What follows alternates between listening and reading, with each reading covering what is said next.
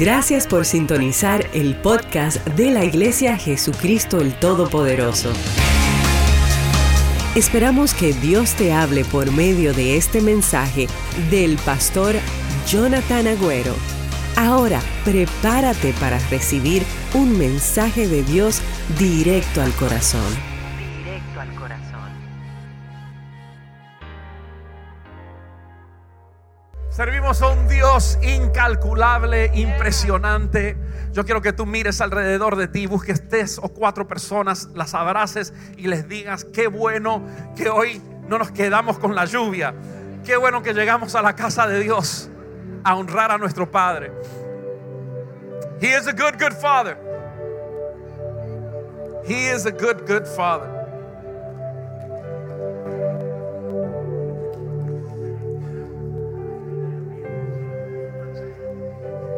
Aleluya. Pueden tomar asiento. Gloria a Dios. Yo quiero tomar esta ocasión.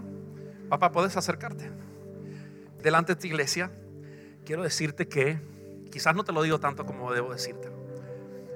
Pero quiero honrarte hoy delante de, las, de todas estas personas por todo lo que hiciste por mamá, eh, por Sisi, por mí viniendo de un país, eh, cuando yo tenía solo dos años, sí, sí, todavía no, no había nacido.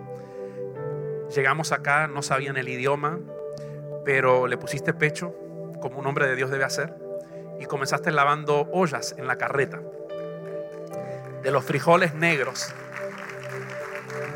que ni siquiera sabías que eran frijoles. Y lo hiciste por mí, por mamá, lo hiciste por nuestra familia. Eh, fuiste siempre un proveedor, fuiste siempre un protector. Quizás nunca vamos a saber la presión que tuviste que lidiar esos días, pero lo hiciste porque nos amaste. Y hoy en día ni siquiera eh, somos solo Sisi y yo, mamá y, y los que estamos. Hay una familia espiritual.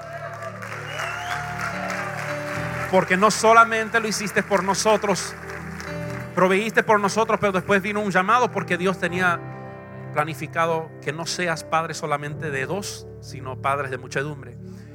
Y dejaste todo lo que era seguridad y te lanzaste en fe eh, y comenzaste un ministerio cuando Dios te dijo que abras una obra, dejando la seguridad de un cheque, de un negocio que Dios te había dado y lo hiciste por amor. Y, y, fue unos días un poquito difícil, pero lo hicieron con alegría, tanto vos como mamá. Así que hoy quiero honrarte por todo lo que has hecho por nosotros y creo que hablo por todos los que están aquí.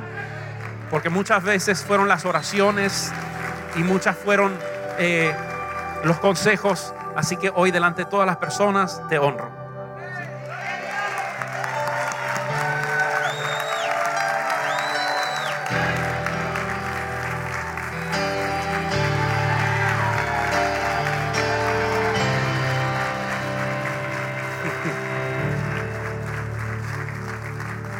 Me van a hacer llorar, siéntese. no hay nada mal con llorar. Yo sé que es bueno.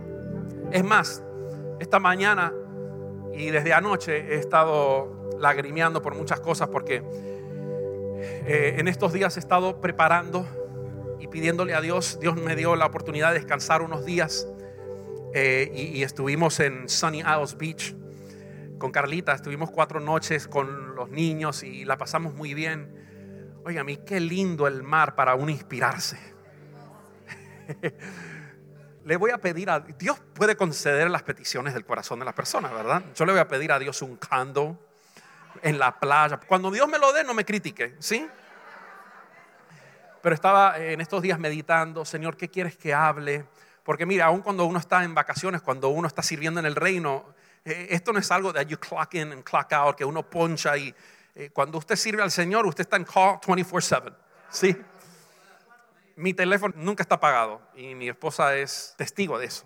Y entonces estaba preguntándole al Señor y estuve un poquito dividido de qué predicar en el día de hoy, porque por un lado deseaba honrar a todos los papás que hacen un, un papel tan excelente criando sus hijos día tras día, semana tras semana, año tras año, y son un ejemplo de lo que un verdadero hombre de Dios debe hacer en todo lugar y en todo momento. Pero por el otro lado mi corazón también se rompía al saber que en nuestro propio país aquí mismo en los Estados Unidos de América y también globalmente, no solamente aquí en los Estados Unidos. La crisis más grande que hoy está sufriendo nuestro planeta, nuestra civilización, nuestra, eh, nuestros países, es una falta, una ausencia de padres. Tenemos una ausencia de padres, padres espirituales, padres también en casa. Eh, entonces, eh, luego de orar sobre el tema, se me hizo muy fácil decidir por qué lado dirigir el mensaje. Eh, Entonces me hice esta pregunta, ¿qué es mejor? ¿Honrar a padres que están haciendo un buen trabajo con sus hijos y aplaudirlos? ¿O permitirme ser usado por Dios para de repente salvar alguna familia, algún matrimonio o alguna relación que de repente está a punto del quiebre? Así que Dios me dio la estrategia de poder hacer las dos cosas a la misma vez. Así que honramos a todos los papás con café y donuts. ¿Cuántos se comieron sus donuts? ¿Sí? Levanten la mano los padres. Mujeres, prohibida cualquier advertencia y mirada de, de precaución. Hoy no cuentan las calorías, no cuentan la grasa saturada, así que cuidado con darle un codazo a su esposo. Déjele disfrutar su dona. Al menos hoy, Día de los Padres. ¿Está bien? Y luego de haber honrado a los padres, y si usted todavía no la ha comido, pues la puede comer en su salida, quiero hablarles hoy un poquito acerca de la crisis de ausencia de padres en nuestro país. Eh, y quiero empezar con unas estadísticas. Estaba leyendo hoy, y mientras usted está sentado ahí, hoy día en los Estados Unidos hay 19.7 millones de niños, de criaturas viviendo en casa sin un padre. Eso significa que de cada cuatro niños que crecen y que viven en casa, uno no tiene papá. Está siendo criado por su mamá o por algún tipo de, de- otra crianza. De acuerdo a las estadísticas del Buró de Censos en los Estados Unidos, un hogar sin padre afecta a un niño de las siguientes maneras. Présteme atención. El niño es cuatro- tiene cuatro veces mayor riesgo de vivir en pobreza. Siete veces más probable que una jovencita quede embarazada antes de los 19 años. Siete veces más probable. El doble de riesgo de mortalidad infantil, el doble de riesgo de ser abusado o descuidado, el doble de riesgo de sufrir de obesidad, el doble de riesgo de no terminar la escuela secundaria, high school, mayor riesgo de tener problemas de comportamiento, mayor riesgo de abusar de drogas y alcohol, mayor riesgo de terminar en la prisión, mayor riesgo de cometer un crimen. Yo creo que todos estamos de acuerdo que en los últimos 50 años y como, como mis padres vivieron cuando ellos eran jóvenes, es muy diferente a lo que estamos viviendo hoy en día. Eh, los tiempos han cambiado mucho. Antes se acostumbraba y generalmente hablando trabajaba el hombre, él proveía para la casa, mientras que la mamá se encargaba del hogar, ¿verdad? Que es un, trabajo tremendo poder llevar adelante un hogar eh, y criar a los hijos, educar a los hijos, pero hoy debido a, a cómo ha cambiado el mundo, es necesario que los dos trabajen, tanto el hombre como la mujer. Entonces eso ha creado también un desfasaje donde se han tenido que poner de acuerdo los hombres, eh, los esposos con las esposas, porque llegan de su trabajo muchas veces cansados y ahora queda el trabajo de la casa. Y entre los dos hay que hacerlo, ahora hay que, hay que enseñar a los hijos, ya no hay tanto tiempo para hablar. eh, eh, encima de eso tenemos tantas cosas y tanta tecnología que a veces no absorbe los tiempos eh, de, de papá, de mamá, de los niños también, estando en sus teléfonos. Entonces eso ha creado un desfasaje. Y en el día de hoy quiero poder ministrar sobre los roles de un padre de acuerdo a nuestro creador. ¿Dónde están todos los papás? Si me pueden levantar la mano, muévenla así bien en alto. ¿Podemos dar un aplauso fuerte al Señor por todos estos papás? Amén. Quiero que entiendas eh, primeramente que el primer padre que jamás existió fue Dios. Eh, el ser padre no fue una creación de la humanidad, el ser padre fue algo que instituyó Dios. Y todo lo que Dios instituye es bueno. Y es más, digo más, funciona. Todo lo que Dios crea es bueno y funciona. Y si vamos a aprender a ser buenos padres, nuestro mejor ejemplo de imitar es el ejemplo de nuestro Padre Celestial. ¿O no? Si eres un padre, lo que vamos a hablar hoy te ayudará a ser un buen padre. Porque una cosa es ser papá y otra cosa es ser un buen padre. Así que yo quiero motivar a las personas que apunten, tomen apuntes en tu teléfono o si tienes un papel, porque e, esto es importante que tú de vez en cuando lo repases, si es que eres diligente y quieres ser un buen padre. ¿ok? Eh, pero si de repente todavía no eres padre, pero has tenido un padre, esto te ayudará a ser más agradecido por el regalo de la paternidad. Si no has tenido un padre, ¿habrá alguien aquí que nunca tuvo un padre? Levante la mano. Ok, para aquellas personas no tienen que levantarla. Eh, verás dónde en tu vida quizás hay vacíos que necesitan ser llenos para que puedas funcionar de una manera poderosa y ser el padre que Dios te llamó a ser para tus hijos mañanas. Porque la palabra de Dios dice que aunque tu padre y tu madre te dejaran o no existieran o te abandonaran, con todo eso Dios te recogerá. No importa si no tuviste un padre o si tuviste un padre que hizo todo lo opuesto a lo que un buen padre tenía que hacer, la Biblia dice que tú tienes un padre en excelencia que puede llenar todos esos vacíos. Y Dios puede ser tu padre. También si eres una madre criando a tus hijos sin un esposo en el día de hoy, te ayudará lo que vamos a hablar hoy a ver los vacíos para poder llenarlos en la ausencia de un padre. Muchos de estos vacíos pueden ser llenos por tíos, por abuelos y una comunidad de hombres de valor que te ayuden a asumir ciertos roles como pastores, líderes de jóvenes, etc. Y si eres un padre hoy en día y estás criando a tus hijos de la manera correcta, te honro, te felicito y sabes que quizás, aunque estés haciendo un buen trabajo, es muy probable que puedas aplicar algo de lo que vamos a hablar hoy para ser aún un mejor padre. ¿Qué tal? ¿Se animan?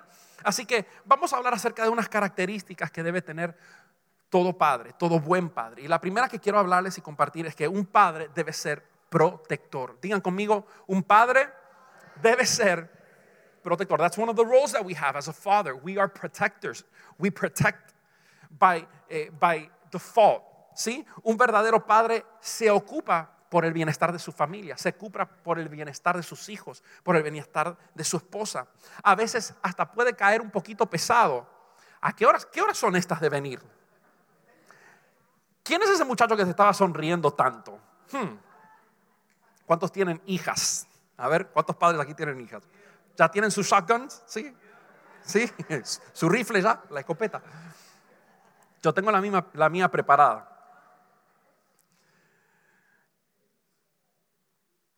¿Quién es ese que venía contigo en el auto? Entonces los padres son protectores. Él es protectivo.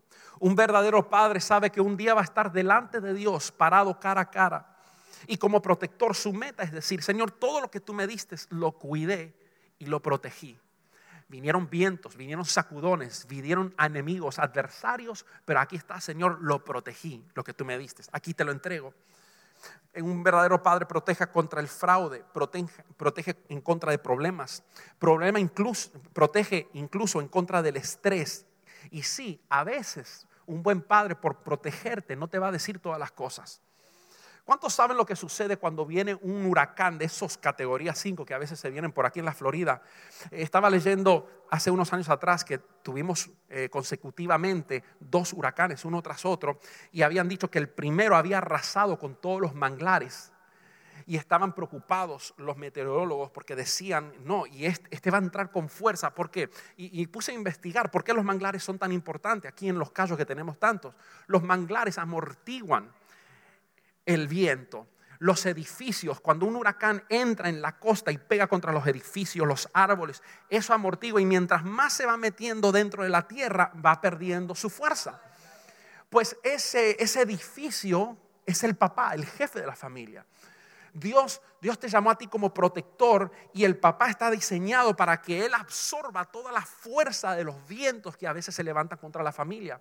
A veces ni siquiera se dan cuenta los que están detrás de ti, porque tú absorbes todo el viento que viene contra ti. A veces tu esposa ni siquiera se da cuenta. Tus hijos duermen en paz, tranquilo, pero tú sabes la candela que estás metido. ¿Por qué? Porque tú eres protector. Por eso, esposas, hay que valorar a los esposos. Porque muchas veces las esposas se dan cuenta del viento que aguantaba el esposo cuando ya el esposo no está. Cuando de repente murió y uno dice, wow, si hubiera estado Miguel aquí, porque él sabía cómo lidiar con esto. Y muchas veces no nos damos cuenta la, la obra protectora que cumplan los padres en la familia. Somos protectores. Cuando Dios dice que el hombre es la cabeza del hogar, significa que Él es la cobertura y el protector del hogar. Algunas veces ni te vas a enterar de las cosas que se levantan en contra, es porque te protege. Muchas veces hay esposas que no van a saber de todo lo que está sucediendo, es porque el esposo está protegiendo. Porque si te diría estuvieras estresada, se te, se te, caería el pelo y estarías corriendo como una gallina sin cabeza. Pero él por protegerte, entonces ¿qué hace? Te cubre, absorbe todo lo que es el viento. Lo irónico de todo esto es que muchas veces las familias no entienden lo importante que es un padre hasta que ya no está. Alguien dijo esto, un, un buen padre es reconocido por su valor completo en su despedida, ya cuando no está. Mucha gente, desafortunadamente, que no entiende el valor completo de lo que representa un papá o un jefe de familia hasta que ya no está. Hay hombres por el otro lado que también se quejan de todo. Parte de ser protectivo es serlo en silencio. Hay padres que se quejan de todo llegan a casa y, ay, es que esto, y, no estoy hablando de no poder compartir tus problemas con tu esposa, porque eso es normal, pero hay cosas que tú no las puedas compartir, que fuiste diseñado tú para poder contrarrestar esto. Mamá, deja que tus hijos enfrenten sus problemas. Si se los resuelves todo cuando esté casado, va a correr a ti cuando se enfrente a los problemas ay mamá. No, él tiene que aprender cómo enfrentarlo. Tú puedes guiarlo, puedes darle consejo, pero anímalo a levantarse, ¿sí? Deja que llore, que se levante, incítalo a luchar si no lo estás perjudicando más de lo que estás ayudando. Así que caballeros, levanten su mano conmigo y declaren, un rol mío es ser protector. También un padre debe ser proveedor. Y estoy hablando mucho más que dinero. Cuando digo proveedor, no me refiero solamente a traer un cheque a la casa. Tú fuiste diseñado por Dios para ser un proveedor de sabiduría en tu casa, para ser un proveedor de amistad, para ser un proveedor de consejos para tus hijos, para tu familia, para ser un proveedor de perspectiva cuando todo se ve oscuro porque estás en un torbellino, para dejarle saber a tu familia que el sol está brillando fuera del torbellino. Tú eres también un proveedor de camaradería, de poder trabajar en unión. Tienes un espíritu de dador. El hombre fue creado para dar. Y si no me crees, mira a Dios, nuestro Dios fue dador. La Biblia dice en Juan 3:16, porque de tal manera amó Dios al mundo que dio. No buscó algo para sí, sino que es un dador. Solteras, si el tipo tiene un espíritu tacaño, no salgas con él. Porque si es tacaño a los 18, será tacaño a los 70, será tacaño a los 80. No me importa si es un modelo con la sonrisa del millón. Tacaño es tacaño. Y no me refiero a buscar un muchacho, ahora voy para el otro extremo, no me refiero a buscar un muchacho que te dé todo lo que tú quieras, porque yo conozco algunas que dicen, no, yo me quiero casar con un millonario. Están solo pensando en qué van a recibir. Y con sueños como eso, la única manera que vas a tener un millón es si pegas en la radio, como dice Basilio, ¿verdad? Así que yo me refiero a tener un hombre, un hombre que es sensitivo a tus necesidades, que es un dador. Eso, eso, you can tell, even while you're dating, que él siempre busca agradarte, que te abre la puerta, ¿sí? Hoy, hoy no es un servicio para los novios, pero bueno, le tiramos esa. Génesis capítulo 1, versículo 27. Vamos a ir a la palabra de Dios.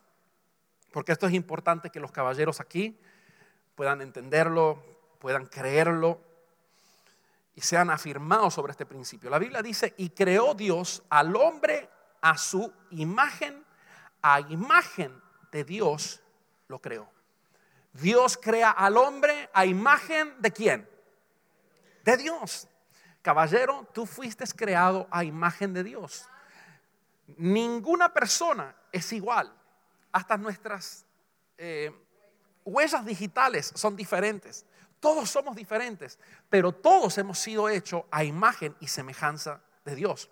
Si usted lee en la Biblia, uno de los nombres de Dios es Jehová Jireh. ¿Cuántos saben lo que quiere decir Jehová Jireh? Jehová es mi proveedor. Si Dios es proveedor y tú fuiste hecho a imagen y semejanza de Dios, ¿sabes que Lo sepas o no, lo creas o no, estés aplicándolo o no, tú eres un proveedor. Fuiste diseñado para proveer para tu familia. Es más, si tú miras la anatomía de tu cuerpo, si te paras frente a un espejo, te vas a dar cuenta que fuiste creado para ser un dador y no un receptor. ¿Sí? No para tomar, sino para dar. Así que digan conmigo, los caballeros, he sido llamado para ser un protector y para ser un proveedor. Ok, yo sé que ustedes pueden gritar un poquito más que eso, ¿sí? Vamos a intentarlo otra vez. Fui llamado para ser un protector y para ser un proveedor.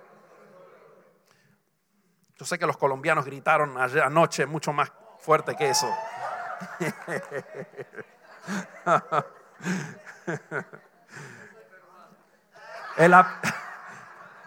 El, apóstol cambió su nacionalidad, dice que es peruano.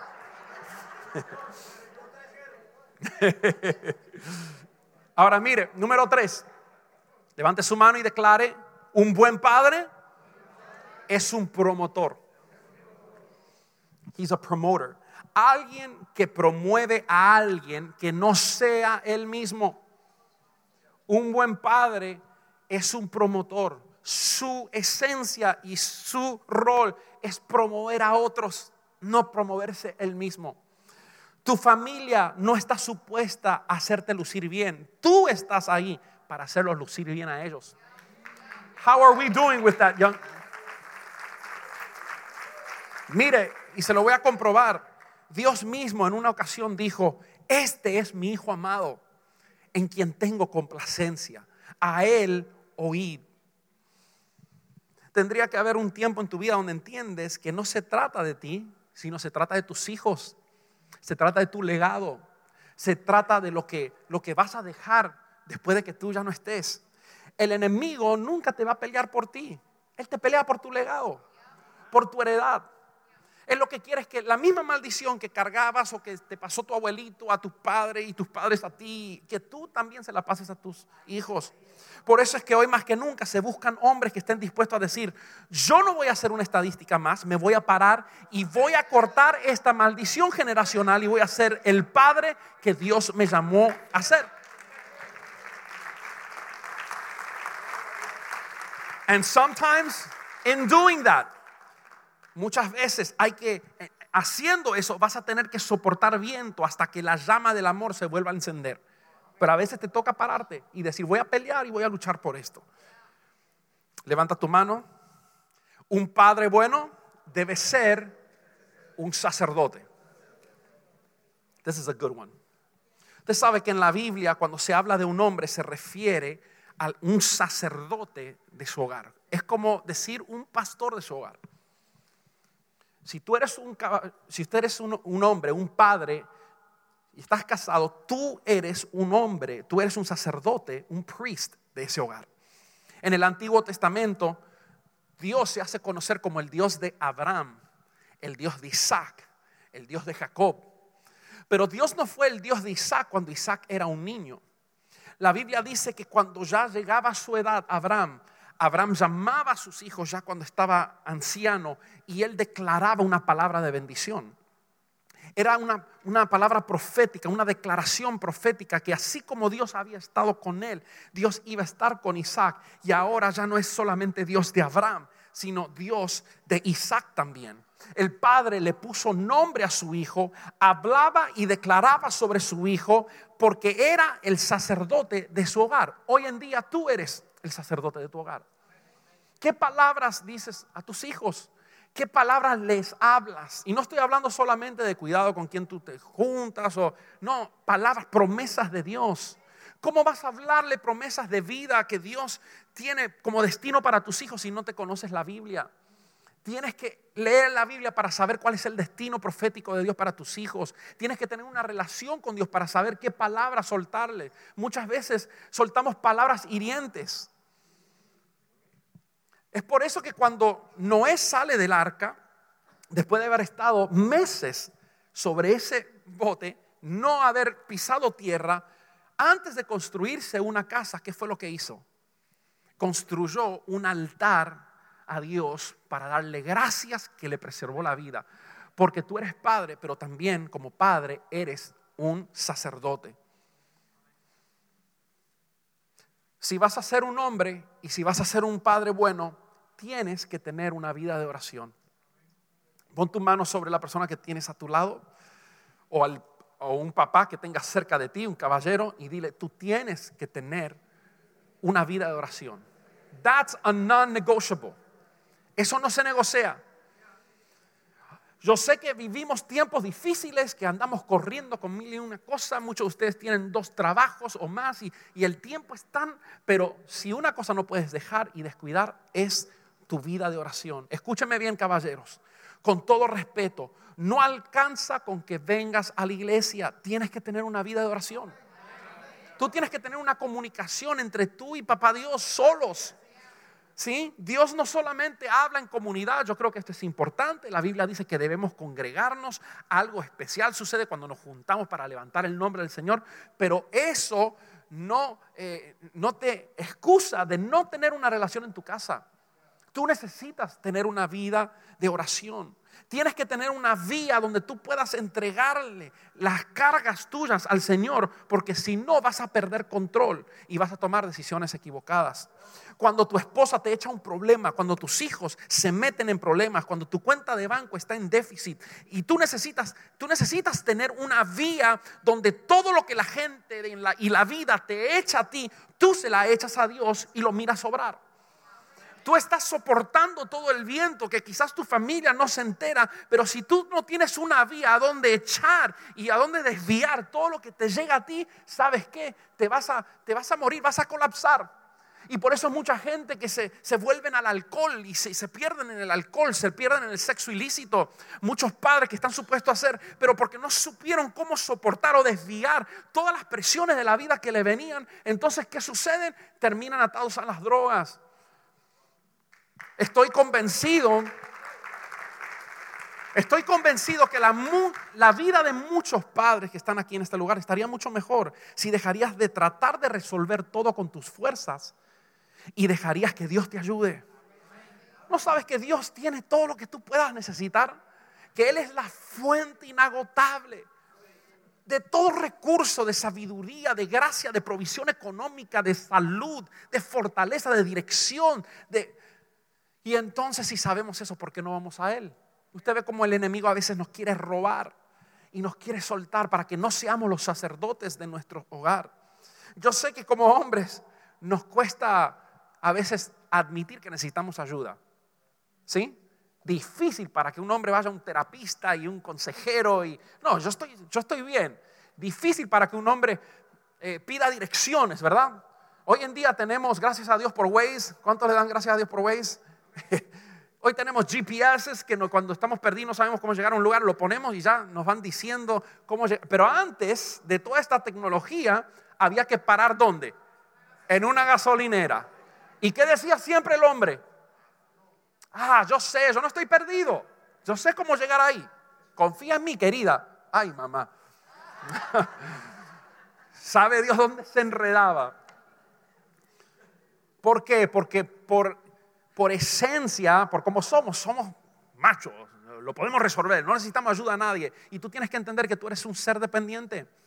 Es bueno que seas arriesgado, es bueno que quieras hacer las cosas, porque un hombre debe ser arriesgado, debe llevar adelante su familia, debe ser luchador, peleador. Pero si tú no entiendes que cuando tú estás cargando con todas estas cosas, no tienes una vía de escape tú te vas a colapsar. A medida que te tiran los problemas, tú se los tiras a Dios. Se quejan de ti, tú le llevas la queja a Dios. Si, si no lo haces, es peligroso. Hay hombres aquí que piensan que lo que te separa de Dios es tu pecado, pero no es así. Yo te digo hoy que tu pecado no es tu problema más grande, sino tu falta de oración. Y te lo voy a comprobar. Si tú vas a Segunda de Crónicas 7:14, la Biblia dice así: Si se humillare mi pueblo, sobre el cual mi nombre es invocado, y oraren y buscaren mi rostro, dice Dios, y se convirtieran de sus malos caminos, entonces yo iré desde los cielos y qué? Y perdonaré sus pecados. Primero hay que orar. Cuando tú tienes una vida de oración, la Biblia dice que ya entonces Dios perdonará tus pecados y sanará tu tierra, sanará tu familia, proveerá por eso que estás necesitando. Pero ¿qué hay que hacer primero? Hay que orar. Yo estoy orando para que aquí en JTP se levanten sacerdotes de sus hogares, padres que estén enfocados en lo que está sucediendo proféticamente y no estén perdidos en el teléfono y perdiendo su tiempo y vienen aquí. Eh, no, que estén conectados porque hay un propósito de Dios y tú tienes hijos que están dependiendo de ti. Dios promete aquí en 2 de Crónicas 7:14 que si tú oraras, Dios tratará con tus debilidades. God knows you have weaknesses. God knows your weaknesses. God knows mine. We all have them. We all have weaknesses.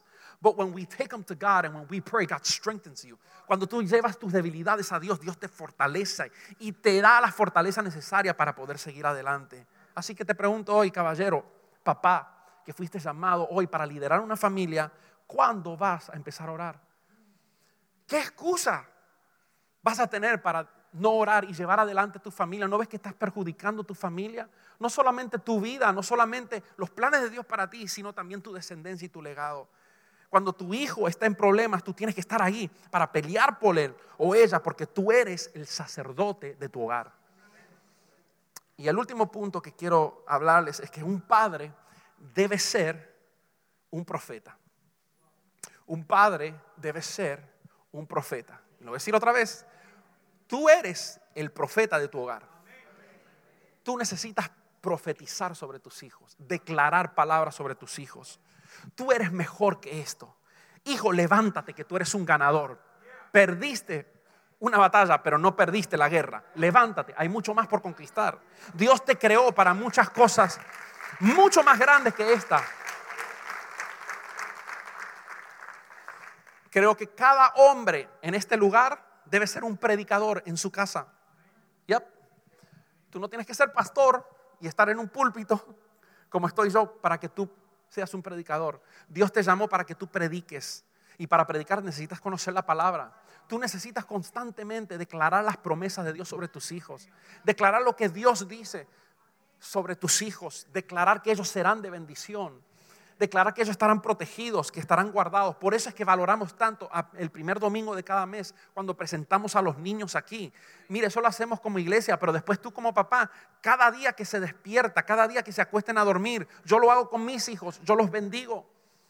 Mi rol, yo oro por Luca, y, yo lo acuesto a dormir y yo comienzo a profetizar y comienzo a declararle cosas y comienzo a decir, Señor, revélate a Él en sus sueños, que aún como es niño y ni siquiera sabe muchas de las cosas que suceden, Señor, pero que en su niñez Él pueda ya comenzar a, conocerte a ti, tener experiencias contigo, porque Dios lo está preparando para un liderazgo, como está preparando a tus hijos. Tú necesitas ser profeta en tu hogar. La Biblia nos habla acerca de Raquel, una mujer de Dios. Ella era la esposa de Isaac. La Biblia dice que ella tuvo unos cuantos hijos y cuando ya Jacob se iba a reconciliar con Esaú, muchos de ustedes conocen la historia, ellos dejan eh, donde estaban viviendo con Labán, un familiar, y comienzan a regresar a casa. Y en ese regreso, en ese viaje, la Biblia dice que eh, de repente Raquel comienza a dar a luz, estaba embarazada. Y la Biblia dice específicamente así, al salírsele el alma durante el parto, dicho sea de paso, ella murió en el parto. Ella está pariendo un hijo en una tienda y en su último suspiro de dolor y agonía llamó el nombre de su último hijo Benoni. Benoni significa hijo de mi tristeza. Ella está, está aquí, está eh, en una transición y de repente está pariendo, se le va el alma, se siente que se está muriendo y, cuando sale el hijo justo antes de dar su último suspiro, le dice, tú serás llamado Benoni porque eres hijo de mi tristeza. Papá y mamá, tenemos que tener cuidado con marcar a nuestros hijos con nuestro dolor. Marcar a tus hijos y salir de aquí luego en tu mesa comenzar a hablar mal de toda la gente. Eso, eso es dañino, eso se transfiere espiritualmente. Tú necesitas saber cómo hablar como padre, tú necesitas hablar como madres. Tu palabra tiene que ser siempre de bendición, sazonada con sal. Cuando la vida no te trata bien o cuando algún trabajo te sale mal o, alguien no actúa justamente contigo, ese resentimiento que tú a veces manifiestas se pasa a tus hijos. Y esta mujer hizo exactamente eso. Estaba, imagínense, se le fue la vida y llamó a su hijo Benoni, hijo de mi tristeza, y murió. Y luego aquí viene Jacob. Jacob entra a la tienda, se da cuenta que ya tuvo el bebé y cuando comienza a preguntar, ve a su esposa que falleció y después viene la partera con el hijo en la mano y le dice, mira, aquí está, aquí está tu hijo, se llama Benoni. Y él dijo, oh no, él no. Si tú lees bien la Biblia, dice que cuando Jacob escuchó que le habían puesto a su hijo hijo de tristeza, él dijo, él no se llamará Benoni, él se llamará Benjamín, hijo de fortaleza, hijo de mi mano derecha.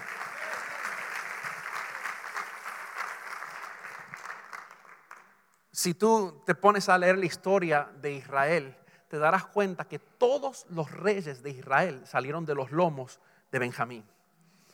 Aquel que era el perfecto candidato para decir, mira, no tengo, no, no conocí a mi madre, mi madre me puso por nombre hijo de mi tristeza, aquel que tuvo todo el derecho de ser un hijo, un bastardo o, o, un hijo de repente que no iba a lograr nada en la vida porque hubo un padre que supo profetizar, que fue sacerdote de su hogar y que dijo, tú no vas a ser hijo de tristeza, tú vas a ser hijo de fortaleza. Porque hubo ese padre, este hombre, de este hombre salió una tribu de gente poderosa. Yo quiero hoy pedirte, papá, no seas corto de vista. No seas corto de vista porque mira, quizás tú solamente ves tus hijos, pero Dios es un Dios generacional. Dios puede ver 10 generaciones. Dios conoce quién va a ser tu, tu. Dios conoce quién va a ser tu tribu, si se puede decir así. Y hoy muchas cosas dependen de cómo tú le estás hablando a tus hijos hoy. Dios está buscando hombres hoy en día donde hay una crisis de ausencia de paternidad en los Estados Unidos para que tú te pongas de pie y comiences a hacer quizás lo que tu padre no fue para ti, pero que rompas esa maldición y comienzas a decir, yo voy a bendecir a mis hijos, yo voy a hablar bien, yo voy a profetizar, yo voy a orar, yo voy a levantar manos santas. Es más, mira ese versículo. La Biblia dice así, en 1 Timoteo 2.8, I love this verse, dice, quiero pues que los hombres oren en todo lugar, levantando manos santas sin ira ni contienda. ¿Sabe por qué Dios dice que los hombres deben orar en todo tiempo y en todo lugar? Porque problemas vienen en todo tiempo y en todo lugar. Pero cuando tú estás conectado a Dios y tienes una vía where you start deflecting every single thing that comes your way, Dios comienza a levantarte, Dios comienza a bendecirte y tus hijos van a ver que tú eres un hombre de Dios. Aleluya. Jacob dijo, oh no, él no se va a llamar Benoni, yo lo voy a llamar Benjamín, hijo de fortaleza, hijo de mi mano derecha. ¿Sabe cuál es el problema con muchos hombres en nuestra sociedad hoy? Y estoy terminando, si me pueden ayudar. El problema con muchos hombres en nuestra sociedad hoy es que no tuvieron un padre que les hablara, que les profetizara, que fuera un sacerdote en tu hogar. Hoy tenemos muchos padres que le hicieron como mejor pudieron pero no tuvieron una guía espiritual. Un papá que les dijo, mira, tú vas a ser exitoso en la vida, tú vas a ser un empresario, tú vas a ser próspero, tú no vas a tener que luchar como papá luchó. A ti te van a salir fácil las cosas porque Dios va a estar contigo. No tuvieron, no tuvieron un padre que le diga todo eso. Pero hoy nosotros vamos a romper esa maldición porque los hombres de JTP hoy van a imponer manos y profetizar sobre sus hijos, vamos a profetizar sobre nuestras hijas y vamos a ordenar la bendición de Dios sobre ellos. Porque tus hijos no serán Veroni, tus hijos serán Benjamín, hijo de fortaleza, hijo de tu mano derecha. Ponte de pie, ponte de pie. Y yo quiero hoy hacer algo, un acto profético, dos actos proféticos. Es más, y esto es importante, esto no es un juego, esto es algo espiritual. Si deseas compartir lo que Dios ha hecho en tu vida por medio de este mensaje, puedes escribirnos al correo amén Y si deseas ser parte de lo que Dios está haciendo en la Florida, puedes enviar tu donación entrando a nuestra página web ministeriojtp.com. Y te esperamos en el próximo episodio del podcast de la Iglesia Jesús Jesucristo el Todopoderoso